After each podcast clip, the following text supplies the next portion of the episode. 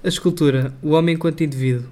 A escultura romana revelou desde sempre características realistas centradas na personalidade do indivíduo, o que decorre das suas raízes estéticas etruscas. A arte etrusca usava o retrato nos túmulos, modelando as, as efígies dos mortos, e daí o verismo e o gosto pelo detalhe que é muito evidente. A influência grega chegou a Roma primeiro através das colónias, sobretudo da Magna Grécia, e depois da conquista da própria Grécia continental. A cópia de obras de arte grega, sobretudo da época helenística, contribuiu para um maior realismo emocional ao gosto romano. Assim, no período republicano, a escultura romana eternizou a memória dos homens através dos retratos, imagens reais que evidenciam o caráter e a psicologia dos retratados, pela descrição dos traços distintivos e únicos, até por vezes acentuando impiedosamente os defeitos e as características fisionómicas, os olhos, sobrancelhas, boca, barba e o cabelo, bem como as marcas do tempo e do sofrimento humanos. Este efeito era realçado pela pintura que cobria todas as peças. Estas regras de representação estiveram ligadas, inicialmente, à função religiosa do culto dos antepassados, herdado dos etruscos, e às práticas funerárias. Era própria das famílias patriarcas, era própria das famílias patrícias mandarem fazer máscaras de cera dos seus mortos ilustres, imagens maiorium, que depois eram conservadas nos altares de culto doméstico, penatos. O retrato fúnebre concretizava-se em cabeças, bustos ou figuras de corpo inteiro, consoante a vontade e ou o poder económico das famílias. A partir de Octávio, os retratos estátuas dos imperadores passam a exercer um importante papel político e propagandístico, levando a imagem do poder a todas as partes do império. Adquiriram, por isso, um cunho mais idealizado, inspirado também na influência da arte grega do período clássico. Executados em pedra ou em bronze, ou cunhados em moedas, os retratos dos imperadores foram reflexo do poder imperial e um elemento de unificação do território. O Alto Império foi não só a época de maior produção escultórica, como também um tempo em que melhor se desenvolveu o gosto pelo colecionismo de esculturas gregas para decorar casas, jardins e balneários. Assim, as oficinas produziram obras em série que se disseminavam por todo o território romano. Com a decadência do Império, o retrato tornou-se mais simplificado, sofrendo influências da estética sofrendo influências da estética helenística oriental, sendo por isso mais frontal e erático cristianismo, com os seus conceitos de imortalidade e espiritualidade, reduziu a representação a símbolos. Por vezes, o retrato dos imperadores podia ser feito sob a forma de estátuas equestres que seguiram a tradição grega.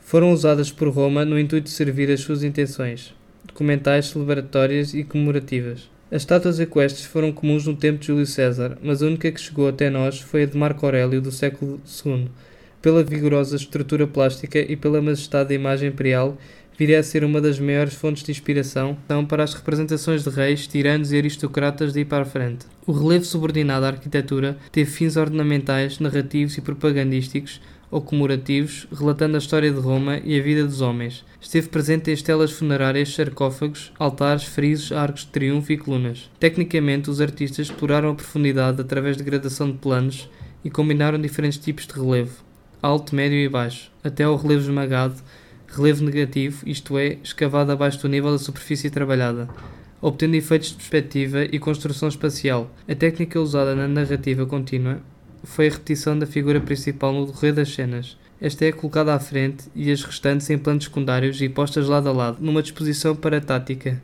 como na Grécia os relevos romanos eram pintados.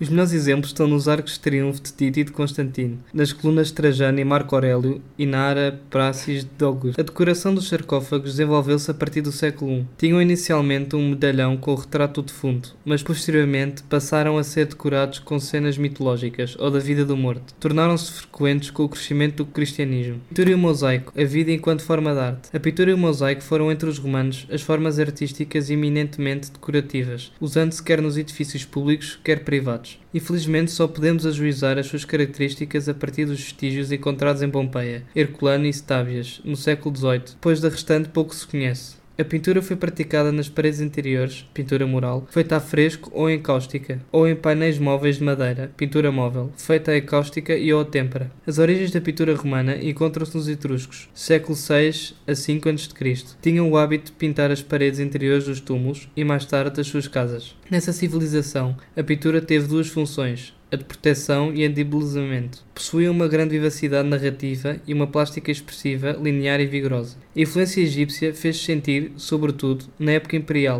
após a conquista deste território, marcando especialmente a arte do retrato. A influência grega é a mais difícil de caracterizar porque a pintura grega não chegou aos nossos dias. No entanto, existem referências às pinturas gregas, sobretudo no período de colonização da Grécia pelos romanos. Outra influência trazida da Grécia foi a pintura a imitar mármores de diversas cores. A estas influências, os romanos acrescentaram o sentido prático, documental e realista, que caracteriza toda a sua arte e principalmente a pintura, que, com base nos vestígios conhecidos, se inspirava sobretudo no mundo real e cotidiano. Entre as temáticas mais usadas, destaca-se a pintura triunfal, relatando cenas históricas que era usada com funções políticas, documentais e comemorativas. Data do século III a.C. e tem origem etrusca.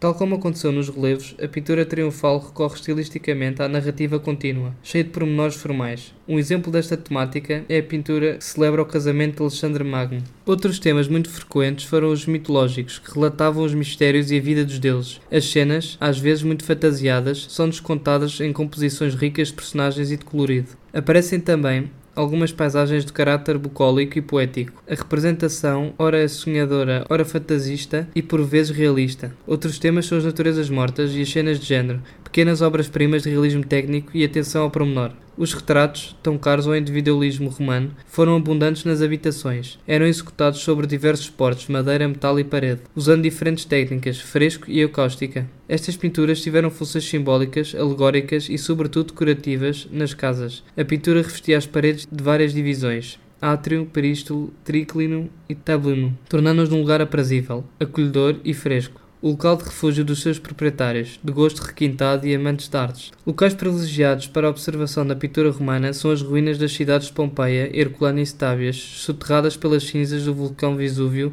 em 79 d.C. Nas diferentes casas de Pompeia encontram-se os quadros estilos da pintura romana datados de entre o século II a.C. e a data da catástrofe. A diversidade da pintura de Pompeia revela a mestria dos pintores romanos, quer na vericidade da representação, quer na composição e o seu efeito na ampliação dos espaços arquitetónicos, construindo ilusões de romboide e fazendo as primeiras tentativas de representação perspectiva do espaço.